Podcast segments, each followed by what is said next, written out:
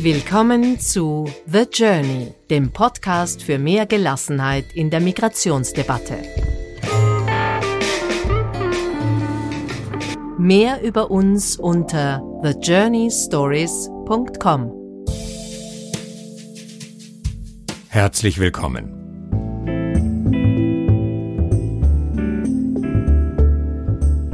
Der gute Zufall will es, dass die heutige Episode direkt an das Gespräch mit Ivan Krastev anschließt, in dem es ja unter anderem darum ging, dass gelingende Integration davon abhängig ist, dass der Staat Rahmenbedingungen schafft, in denen sich zivilgesellschaftliches Engagement entfalten kann, dass er es befördert und nicht behindert, dass viele kleine Initiativen, Vereine, Organisationen, dass ihre dazu beitragen können, die unglaublich komplizierten Herausforderungen von Integration voranzubringen.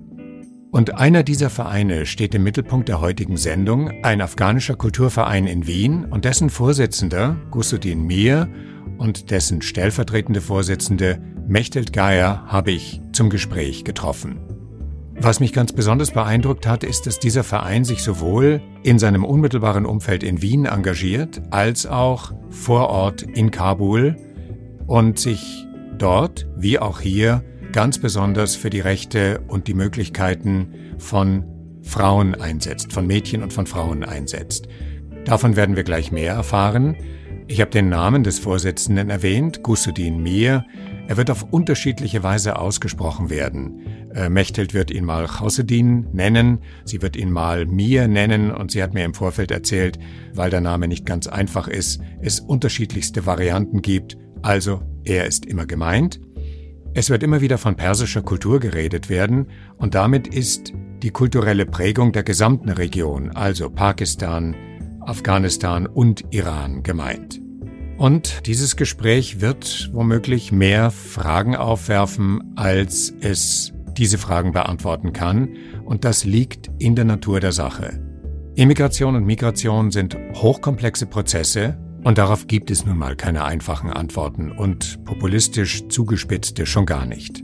Und meine beiden Gesprächspartner verkörpern in sich selber all das Hoffen, das Scheitern und das Gelingen. Und das macht sie selbst und die Arbeit des Vereins so spannend. Das, was Gusudin Mir in Kabul macht, lässt sich auf YouTube verfolgen. Das wird im Beitrag erwähnt werden und äh, bitte schaut in die Show Notes, in die Notizen zu diesem Podcast.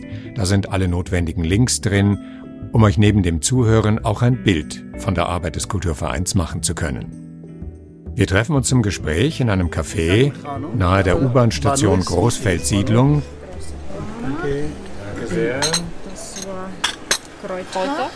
Das ist eine kulturell sehr durchmischte Gegend, in der die Probleme, um die es geht, sich sehr deutlich zeigen, jenseits der Donau. Ein guter Ort, um darüber zu sprechen, wie herausfordernd und wie wichtig die Auseinandersetzung mit den großen gesellschaftlichen Fragestellungen von Migration und Integration ist. Der Kulturverein ist ein sehr offener Verein und wir sind nicht gesperrter Verein, das sagen, dass wir nur Afghanen treffen miteinander. Bei unserer Vereine sind Muslime, Christen, die Mehrheit, die Frauen hat bei unserer Verein, Gott sei Dank. Die meisten sind Frauen. Zusammen wir haben eine Demo organisiert für dem, äh, gegen die Abschiebung von Flüchtlingen.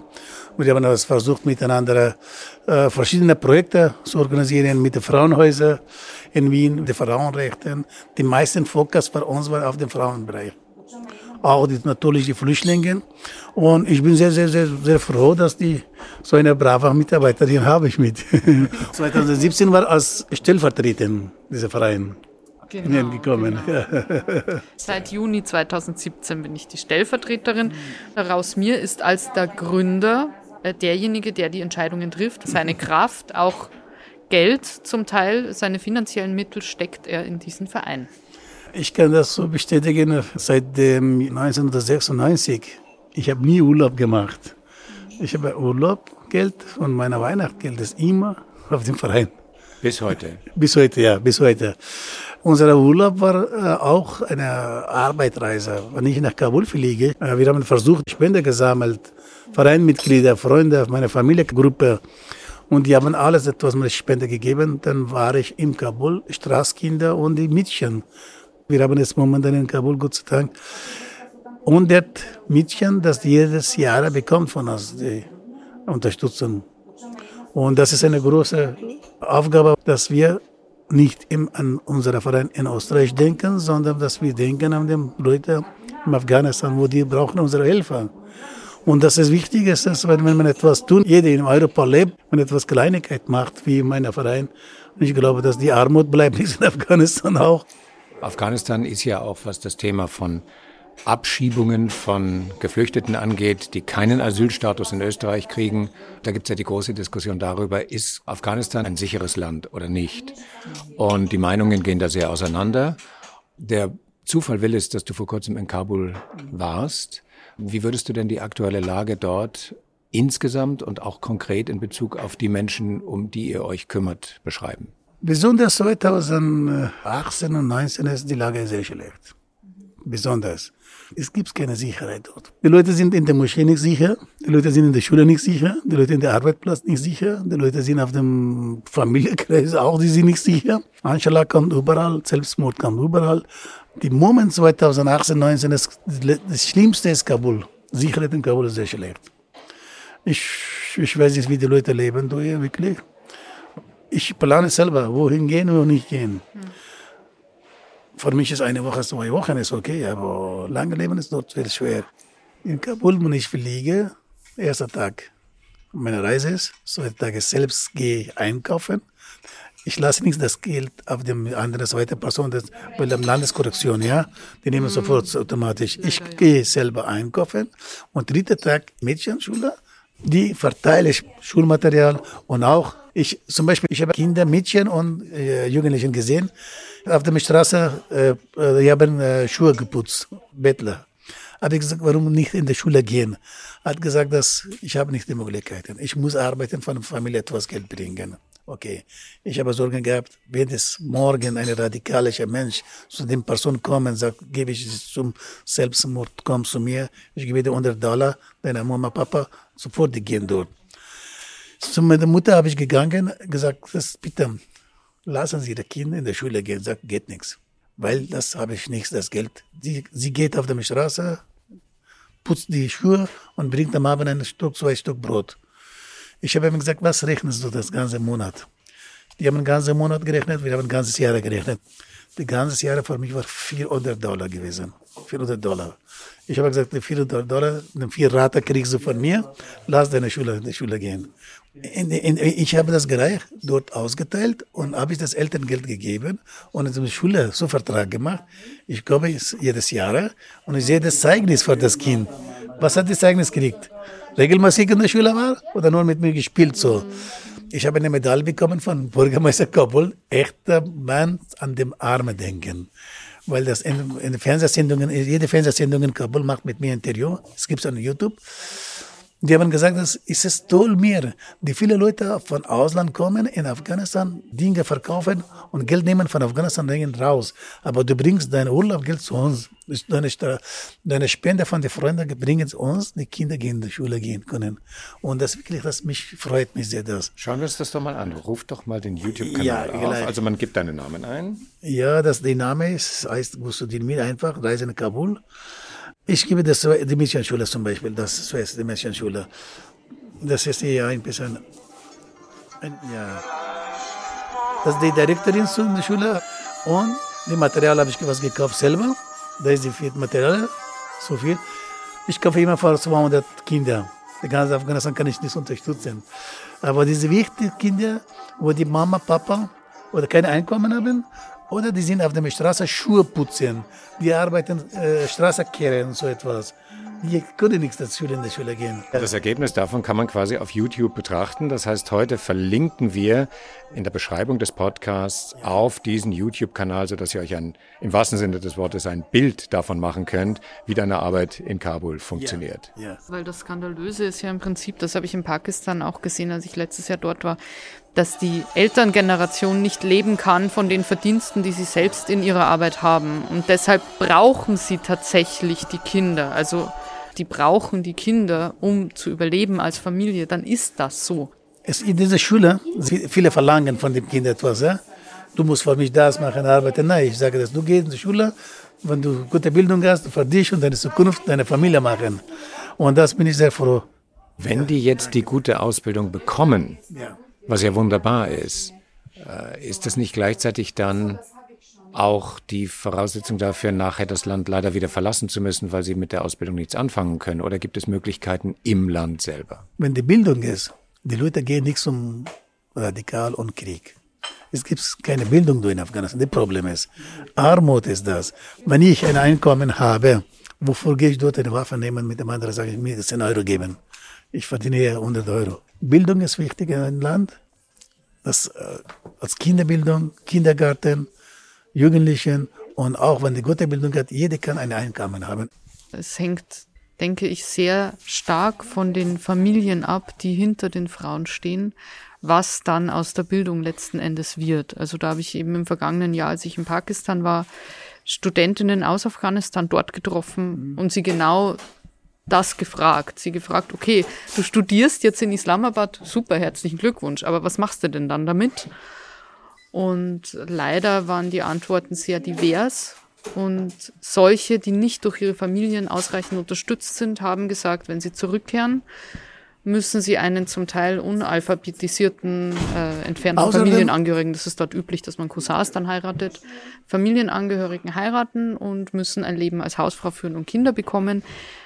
Diejenigen, die bereits aus bildungsnahen Familien kamen und das Gefühl hatten, durch ihre Eltern, vor allem durch ihren Vater unterstützt zu sein, haben gesagt, ich werde einen Beruf ergreifen, aber mein Vater wird sich als ehrlos gegenüber Familienangehörigen, gegenüber der Dorfgemeinschaft, gegenüber etc. verteidigen müssen, weil er seiner Tochter ermöglicht, einen Beruf zu ergreifen. Das Problem, das ich da sehe, ist, dass eben gerade die gut gebildeten jungen Frauen deshalb oft das Land verlassen, um woanders ihr Glück zu suchen, was ja auch verständlich ist, was man niemand vorwerfen darf. Aber das heißt, dass eben oft unsere Bemühungen, die Bemühungen von mir zum Beispiel, dann nicht so fruchten für Afghanistan selbst, wie wir uns das wünschen würden, weil die Strukturen so verhärtet sind. Ob gewollte Migration oder erzwungene Flucht, wenn diese Menschen in Österreich ankommen, beginnt der andere Teil der Arbeit des Vereins in Wien. In Österreich, wir haben das immer gesagt, wir wollen eher die Flüchtlinge vorbereiten, Wertekurs organisieren für Flüchtlinge. 2017, die haben uns erlaubt und wir haben das über 7000 Flüchtlinge unterstützt in unserem Verein. Habe ich gesehen, dass wirklich das von diesen 80.000 Flüchtlingen, die in Österreich leben, von denen ungefähr 70 oder 60.000 Flüchtlingen wirklich, die haben uns wirklich Schwierigkeit und die können wieder abschieben werden. 10.000 mindestens oder mehr, weniger, die sind die Jugendlichen und die sind die gefährlichen Leute, wirklich das kriminelle Leute sind und auch von Afghanistan, wenn die gekommen ist, auch die haben ganze Leben im Krieg gelebt. Krieg gelebt, vor ihm ist wurscht, egal. Vor ihm ist auch die Gefängnis ein Luxushotel für ihn ist. Weil da macht etwas Blödsinn, geht im Gefängnis, wieder rauskommt, rein, raus. Vor ihm ist Luxushotel, essen, Sport machen, Geld bekommen, wieder raus. Das ist keine Strafe für ihn. Als Afghaner schäme ich das wirklich, die ganze Gemeinde, nicht ich nur allein, sondern die ganze Gemeinde, äh, schämt sich, dass es solche Leute gibt und dass die spielt mit dem Leben von äh, 60 oder äh, 70.000 Menschen, wo die wirklich Hilfe braucht. Und leider Gottes, ich verstehe das nicht, wieso die Abschiebung mit denen nicht passiert. Weil die bekommen immer Subsidie, Schutz bekommen, die Verlängerung bekommen, alles bekommen die. Aber ich kenne viele Jugendliche, viele kommen zu mir mit der guten Bildung gesehen, wirklich, die können nicht in Afghanistan weiterleben, sind Doktor, Ingenieur und so weiter. Äh, Die wollen eher weiter studieren. Die wollen hier das österreichische Leben bauen, für sich, für die Familie und auch, das auch für Österreich gut ist, die Leute mit guter Bildung gekommen ist. Aber vor denen ist keine Möglichkeit, leider. Ist immer negativ gekommen, die Abschiebung passiert mit denen. Und ich arbeite auch als eine Betreuer in einer Flüchtling-WG. Und da viele Jugendliche, die sind sehr brav und er sagt mich, wir müssen das kriminell werden, dass die ein Asyl bekommen. Verkauft Drogen oder Messerstechen und so weiter. Die bekommen Subsidieschutz bekommen. Aber wir sind so brav. in die Schule gehen, weiterkommen, gehen und Sport machen, Aktivitäten machen, da in Österreich bei anderen Freiwillige arbeiten, bei unserer Verein, bei anderen Vereinen. Und die meisten bekommen negativ auch die Familie. Und vor denen ist wirklich schwer. Die glauben so, wenn man kriminell ist, besser. Das heißt also, da geht der Riss nicht nur durch die Community, sondern auch natürlich durch die öffentliche Wahrnehmung. Denn diejenigen, die mir gerade beschrieben hat, stehen im Zentrum der Aufmerksamkeit und verfälschen das Bild für alle anderen mit. Wie geht man damit um? Das ist eben genau das, was den mir so wahnsinnig ärgert, was ich auch verstehe, ja, was er jetzt seit Jahren, während wir zusammenarbeiten, schon zu mir sagt, es gibt diese ganz, ganz wenigen, wie du gerade gesagt hast, Peter, die ganz, ganz wenigen, die zerstören den Ruf aller anderen. Was man da aber auch sehen muss, und mir, du hast das schon angesprochen, ist, sie kennen nur Gewalt, sie kennen nur Durchsetzen mit Ellenbogen und sie sind verroht worden durch die Situation, in der sie aufwachsen mussten, weil sie keine Alternative hatten. Ich finde, wir haben jetzt die Chance, hier Alternativen zu bieten und daran arbeiten der Mir und ich.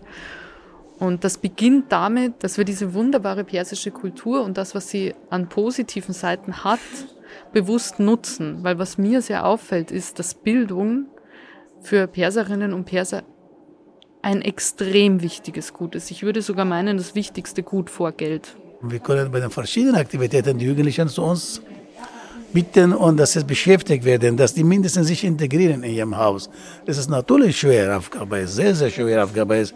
Wie Michti gesagt hat, die Leute geboren im Krieg, ein junger Mann, kann man so rechnen, dass 30 Jahre im Krieg gelebt.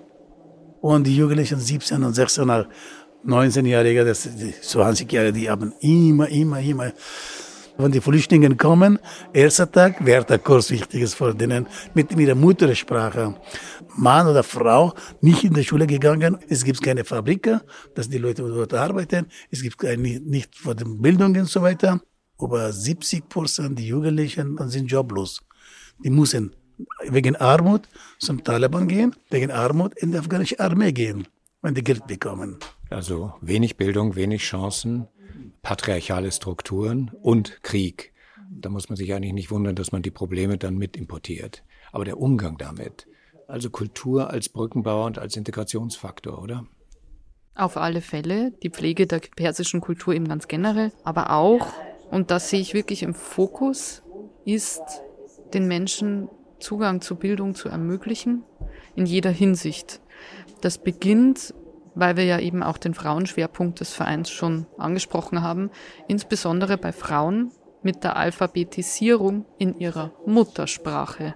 Da sind wir noch nicht dabei, dass sie eine Fremdsprache lernen, sondern die Problematik, die der radikale Islam in Afghanistan gebracht hat, ist, dass Frauen jegliche Form von Bildung verwehrt wird.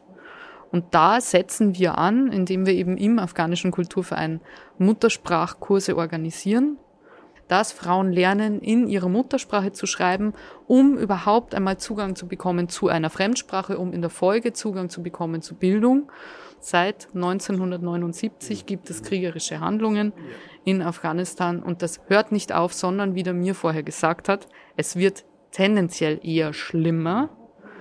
Im Jahr 2018 hat BBC nur sehr kurzzeitig einen Report online gestellt, der besagt hat, dass 72 Prozent des afghanischen Landes in der Hand der Taliban sind. Ja. Im Jahr 2018. Dieser Report wurde natürlich und mit Sicherheit auf Einwirken der europäischen Asylbehörden möglichst schnell von der Website der BBC wieder entfernt. Aber den hat es gegeben und das ist mit Sicherheit Fakt, dass circa drei Viertel des Landes inzwischen wieder unter Kontrolle der Taliban sind, beziehungsweise die auch Unterstützung bekommen durch den Islamischen Staat natürlich inzwischen oder die Daesh wie man Arabisch abkürzt. Und da ist eben ein großes Problem die Verrohung. Und auch da Auswege zu schaffen, heißt, den Jugendlichen das Gefühl zu geben, du bist uns etwas wert. Und zwar du individuell. Du bist uns etwas wert. Du kannst etwas machen. Du kannst dich einbringen. Und das ist das Gefühl, das daraus in mir meiner Ansicht nach sehr, sehr gut den jungen Burschen vermitteln kann, insbesondere den Burschen, denke ich. Und da führt der Weg hin, dass man Deutsch einfach vernünftig lernt, dass man regelmäßig zur Schule geht, obwohl vielleicht manchmal andere Sachen interessanter sein könnten, Äh, all diese Dinge sind einfach Anreize, die wir schaffen und zur Verfügung stellen mit dem afghanischen Kulturverein.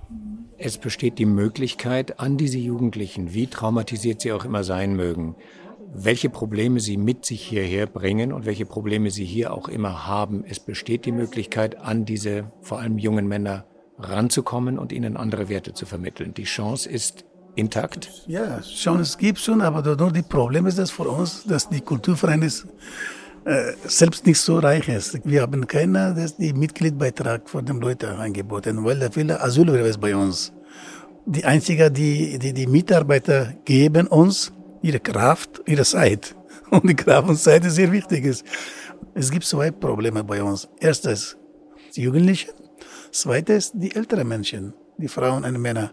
Die haben immer Probleme zu Hause, weil die, die nichts beschäftigt. Die bekommen keine Kurs von AMS, wenn die anerkannte Flüchtlinge sind.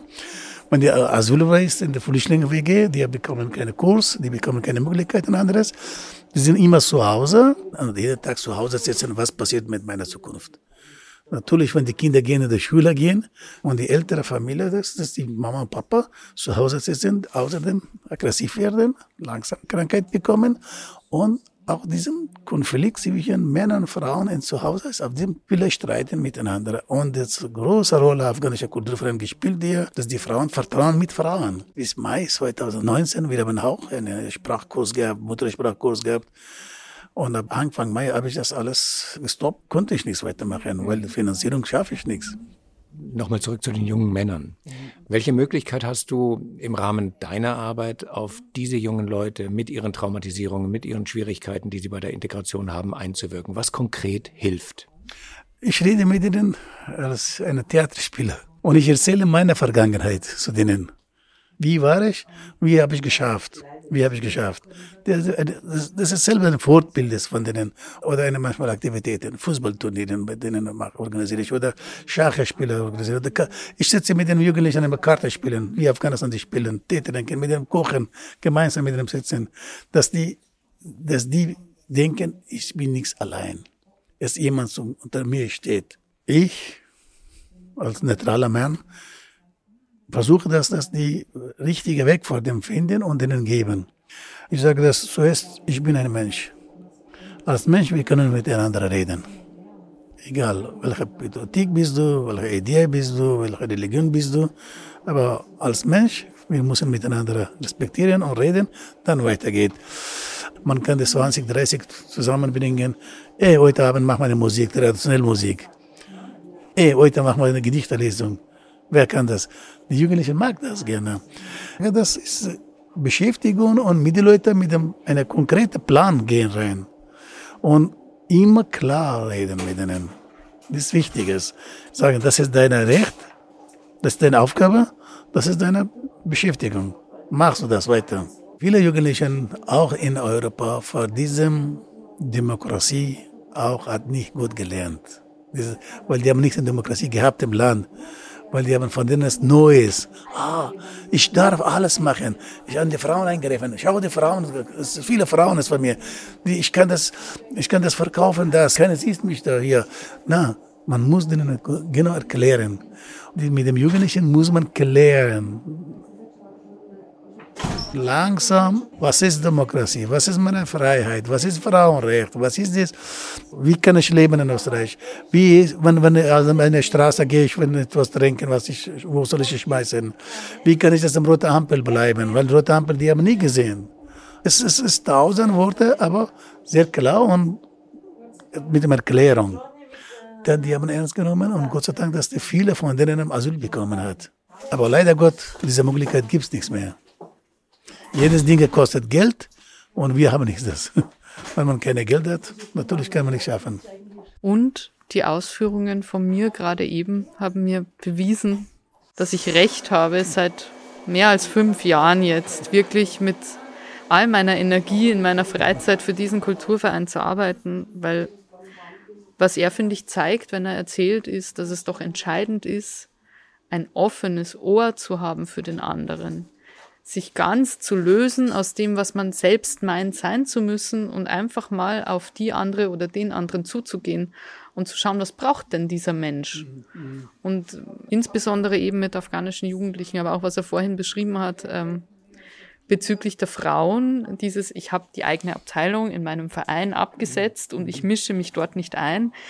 Äh, solange wir zum Beispiel diesen tollen Beratungsraum hatten, hatte ich ein Gespräch vorgehabt mit einer Frau und es war relativ viel los. Es waren viele Leute da, da kam man oft über den Tag verteilt 40 bis 50 Menschen täglich rein. Mhm.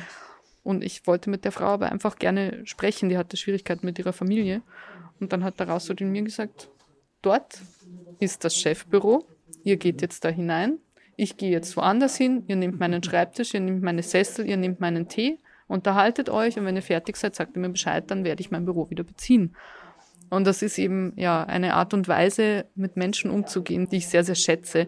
Außerdem, ich finde, gerade was eben die Integration in die europäischen Gesellschaften anbelangt, ist das ein sehr, sehr wichtiger Aspekt, dass gerade ältere Frauen und Männer, wenn sie aus Afghanistan kommen, sich relativ einsam fühlen, sehr schnell in Österreich und mit Sicherheit auch in Deutschland, in allen europäischen Staaten wahrscheinlich. Und das habe ich eben selbst erlebt, als ich im vergangenen Jahr in Pakistan war dass diese Kulturen derart kollektivistisch organisiert sind, dass man eigentlich keine Minute alleine verbringt. Ähm, das heißt, dass man sich verwirklicht, indem man innerhalb der Gemeinschaft aufgeht und dort etwas für die Gemeinschaft leistet. Und das sind ganz, ganz wunderschöne Eigenschaften, die diese Menschen mitbringen, aber die müssen verkümmern in Europa. Das wissen wir eigentlich selbst am besten weil jeder nur auf seines schaut und so individualisiert ist und sich um sich kümmert und seine Schäfchen ins Trockene bringt. Und das ist etwas, was den Menschen aus Afghanistan an sich vollkommen fremd ist. Und ich denke, das macht eben auch die Integration von jungen, aber auch von alten Menschen relativ schwierig.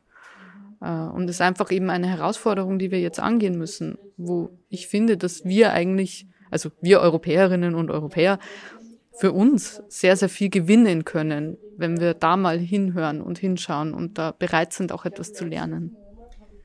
Wir haben darüber gesprochen, dass die Arbeit an die Jugendlichen ranzukommen oder auch an die Frauen ranzukommen, Schritt für Schritt, immer ein kleines Stückchen weiter. Und sie hat Erfolge. Auf der anderen Seite gibt es immer weniger Geld dafür. Aber die Notwendigkeit bleibt bestehen. Was macht dich trotzdem optimistisch? Wie Mächtig gesagt hat, wir haben das trotzdem nicht aufgehört für alles. Wir stehen noch immer, wir stehen noch immer mit unserer Kraft und wir stehen auch das äh, für die Beratung für die Menschen. Wir nehmen unsere Zeit.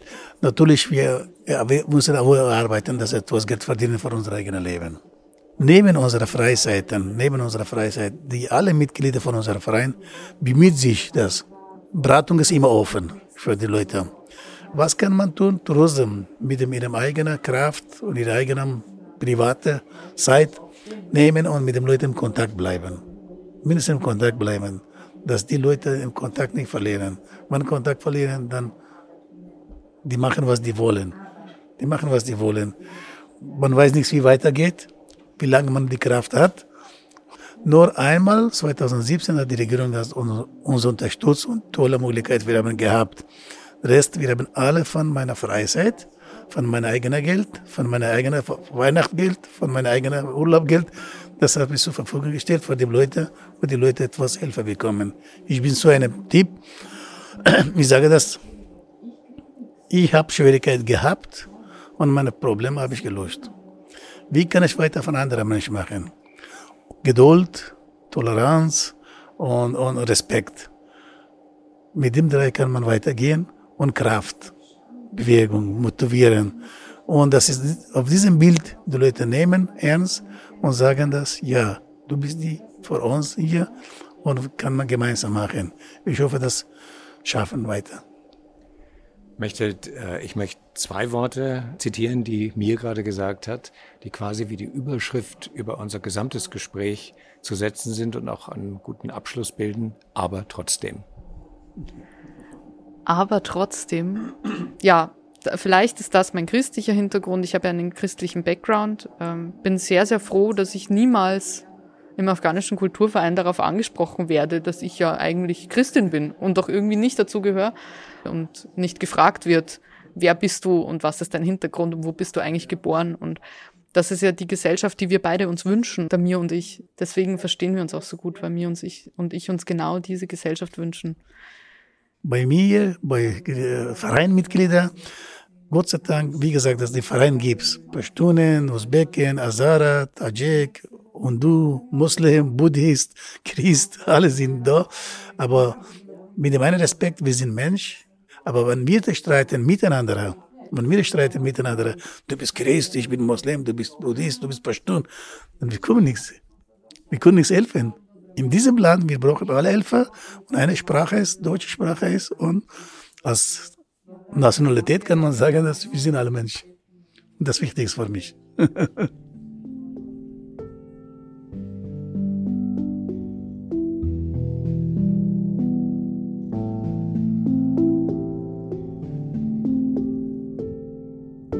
Biografisches zu Gusudin und Mechthild findet ihr im Anhang zu diesem Podcast auf der Homepage.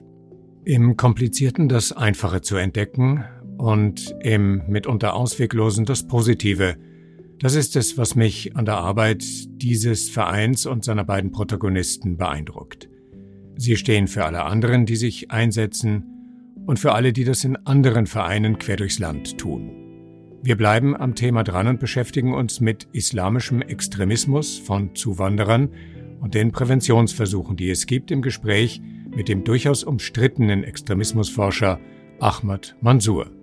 Musikalische Begleitung heute Javelinas und der 128 Tiger Swing Groove, Siobhan D mit Breath Deep, Breath Clear und Noodle bei Airtone. Nächste Woche mehr. Bis bald. The Journey, der Podcast für mehr Gelassenheit in der Migrationsdebatte.